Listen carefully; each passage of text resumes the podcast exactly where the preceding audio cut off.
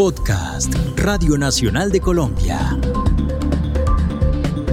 Entre líneas con Eduardo Otálora.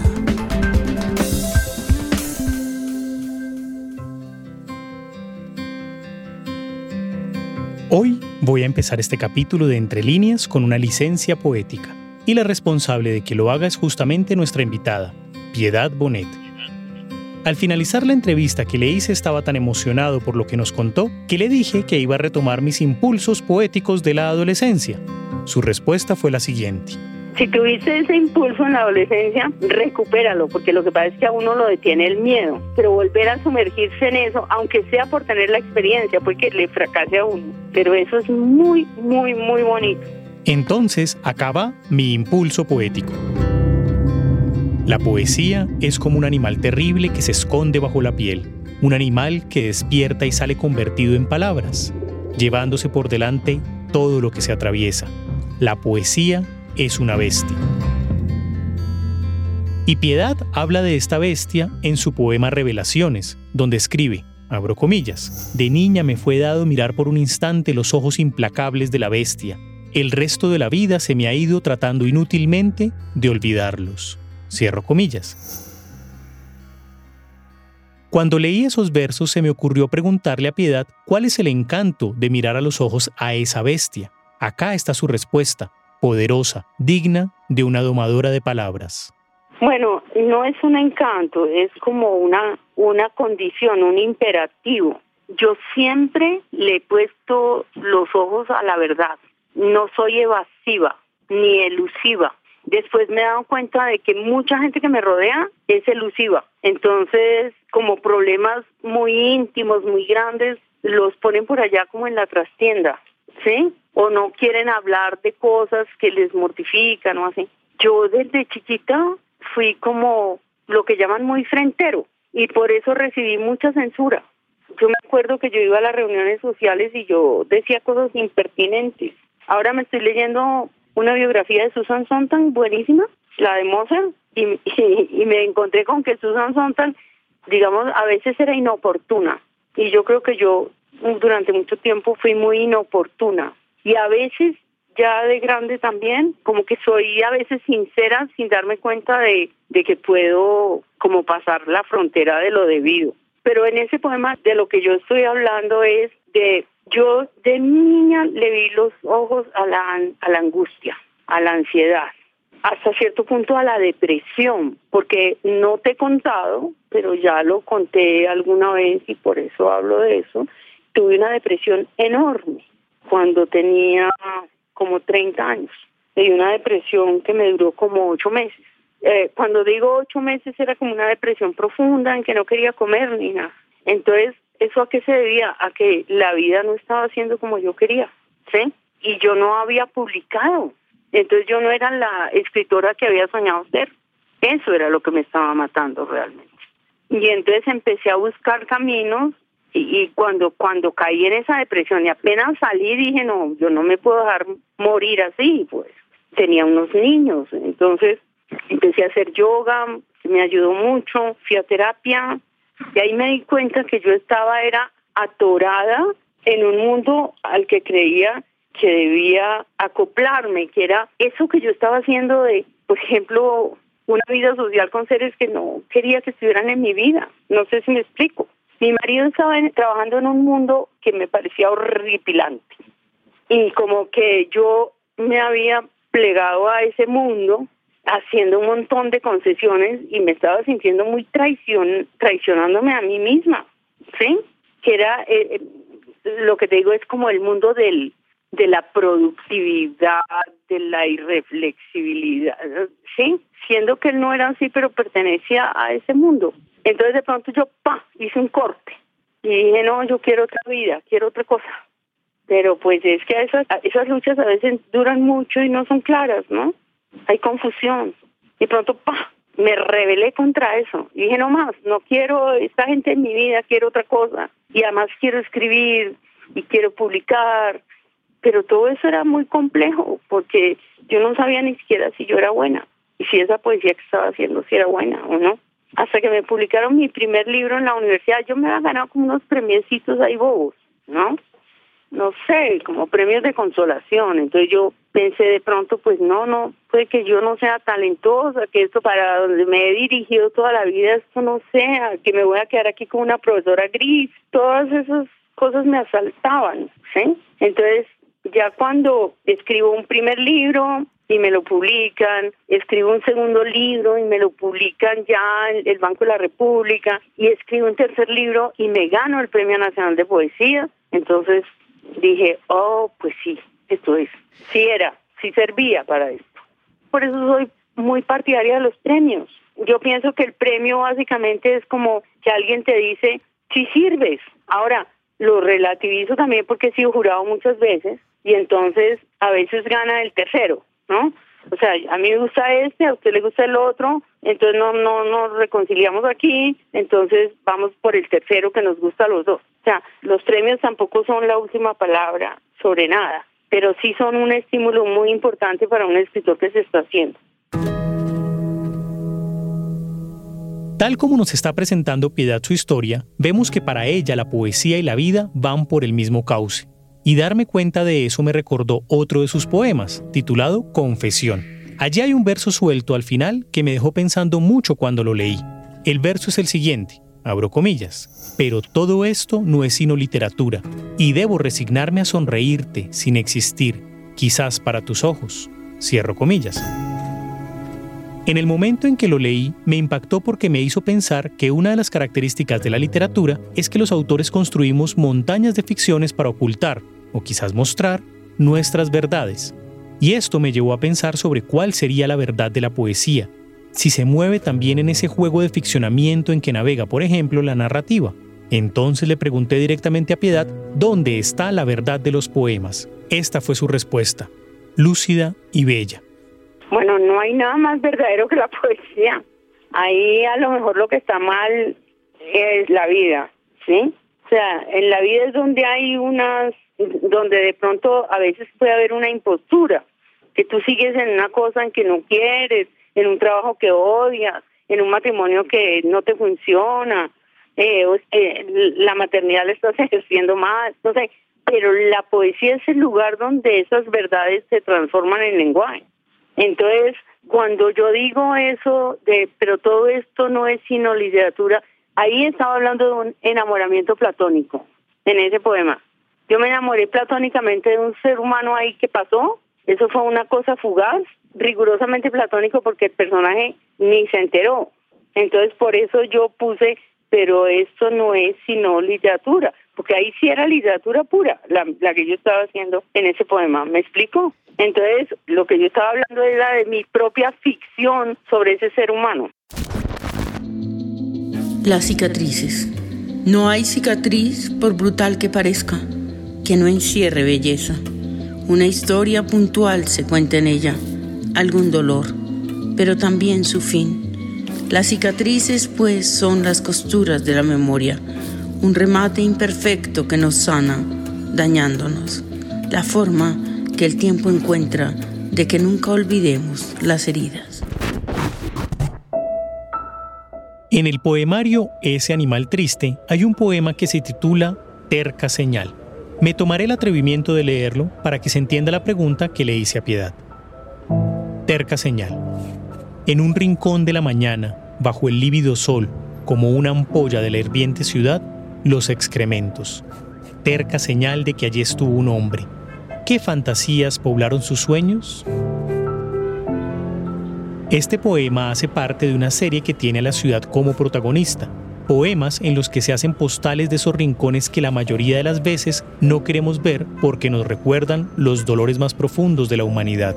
Entonces le pregunté a Piedad qué caracterizaba para ella la mirada de un poeta, esa que es capaz de ver potencial en un bollo de mierda. Me, gusta que lo traiga esa colación porque una vez como a las 2 de la mañana, sonó el teléfono y era José Manuel Arango, el poeta, de quien yo era amiga, pero tampoco demasiado amiga.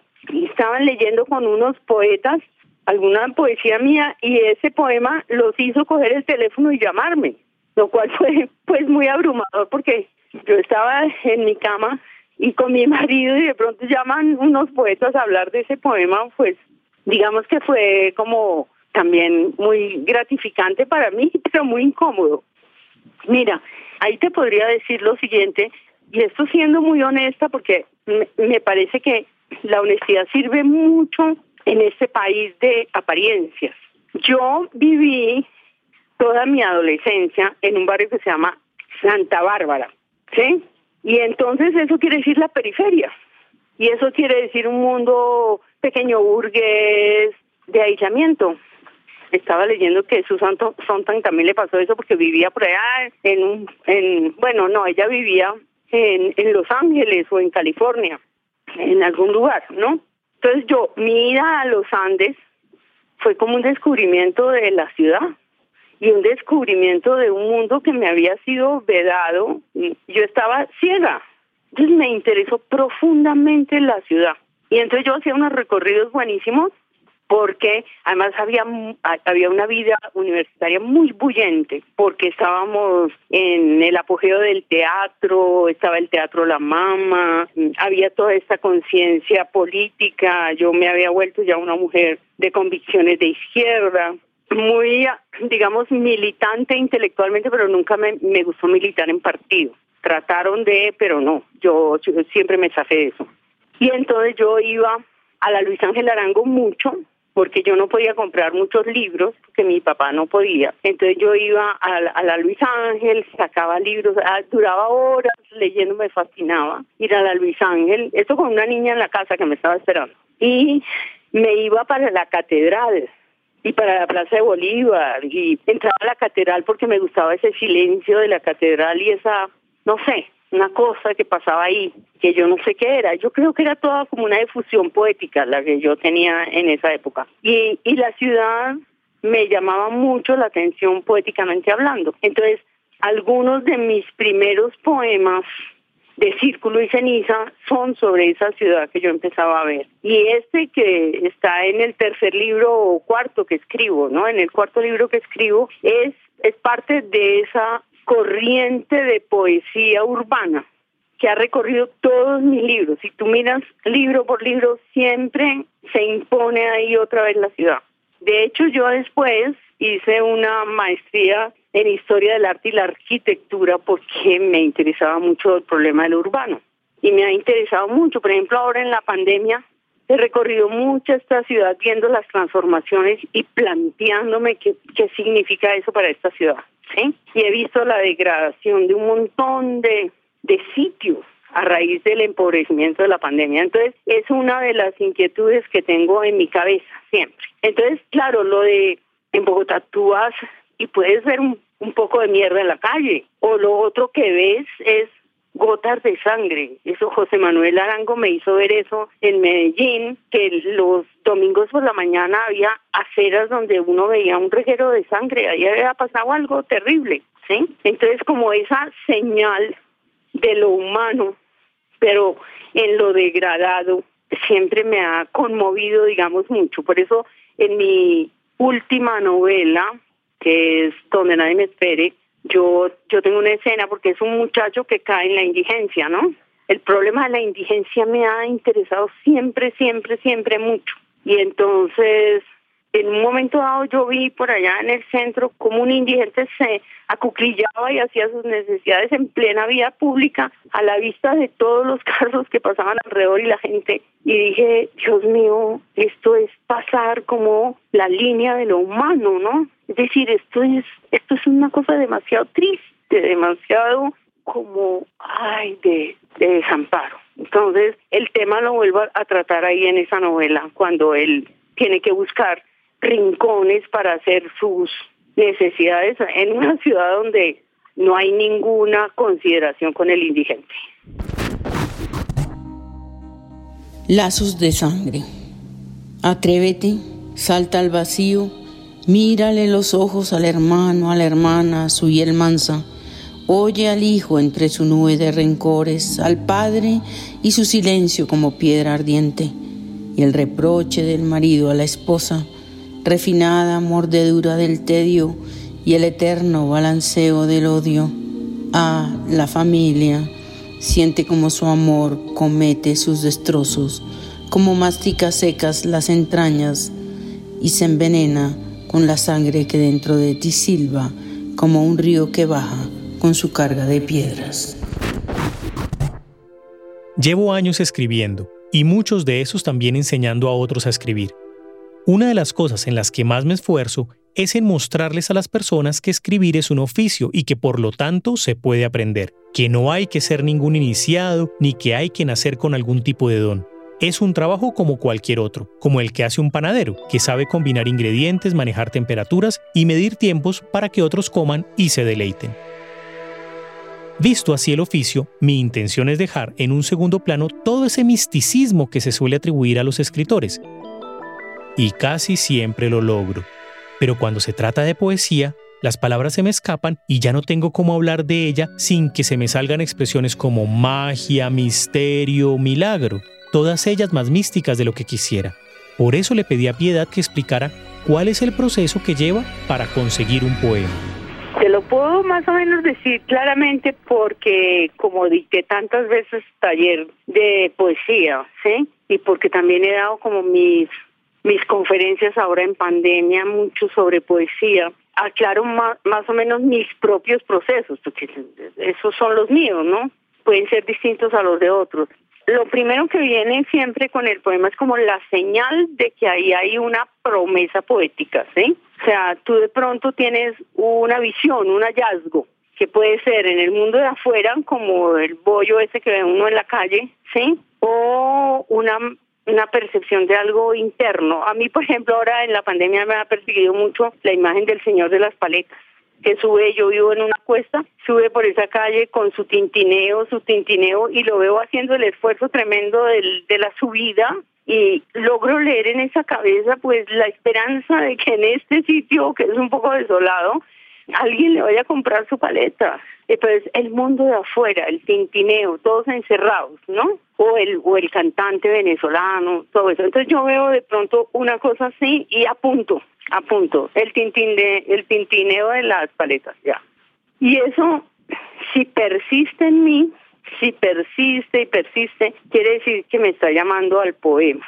Entonces ahí hay que mirar eso por dónde tiene que ir y hacia dónde va. El hacia dónde va es importantísimo, porque es que hasta que yo no tengo el hacia dónde va, no tiene mucho sentido sentarme a escribirlo, ¿sí? Cuando ya me dio concreto la idea, entonces me tengo que arriesgar a sentarme. Lo que hago siempre es que leo poesía antes, como en una especie de calistenia, de, de calentamiento, ¿no? Entonces leo a uno de mis poetas más amados, y luego me tengo que desprender de esa estética, de ese ritmo y, recoger el mío. Y empiezo. Y, y te digo, Eduardo, que no hay nada comparable a eso. Tal vez pintar, tal vez bailar, pero la novela no es eso. La novela no se parece a eso, porque cuando tú te sientas a escribir un poema, estás en un estado de compenetración tan brutal con tu propia emoción, por un lado, ¿no? Que tienes que revivir como en el psicoanálisis, cuando te sientas en el diván, tú tienes es que recuperar la emoción de lo que sucedió. Y aquí también tienes que crear esa emoción a través de las palabras, pero con un sentido, no solamente la emoción. Entonces lo que hay es un abandono de la mente y es ahí donde tal vez tú quedas como paralizado frente a tus estudiantes porque es el movimiento de la mente del poeta es muy distinto del movimiento de la mente del novelista. Porque el novelista está en un terreno de lo racional, aunque lo emocional esté detrás. Pero aquí hay un desatar, digamos, los nudos de la razón y dejar que el pensamiento asociativo se mueva con una libertad que te hace sentir que las imágenes que salen no son tuyas exactamente pero es porque están en tu, inconsciente las está armando. Se parece mucho al mecanismo de los sueños.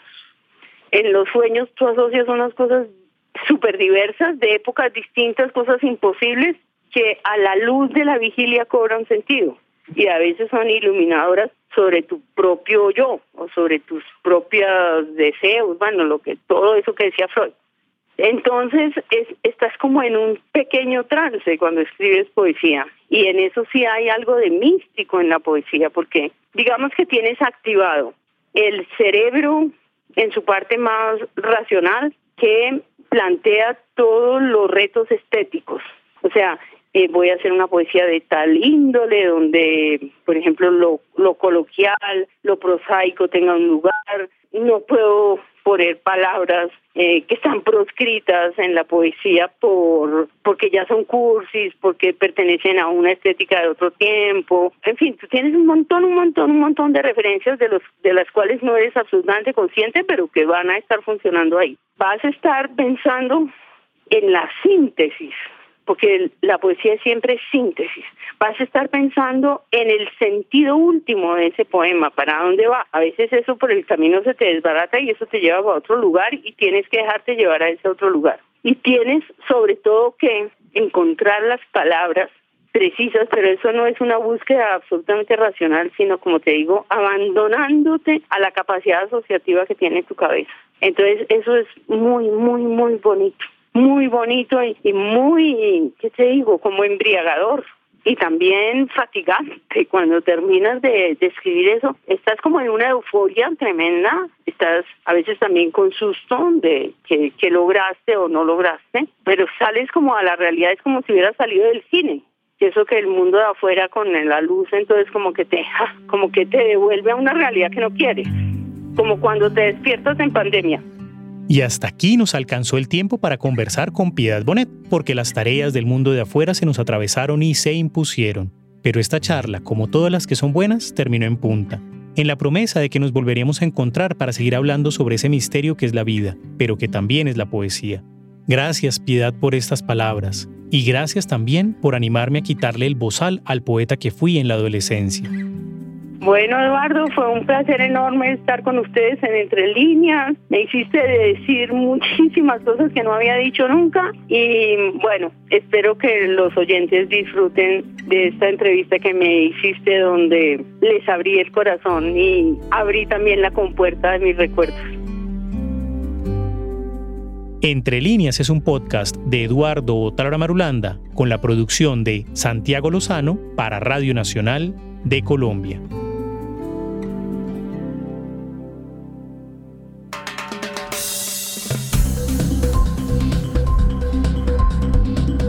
Este fue un podcast de Radio Nacional de Colombia.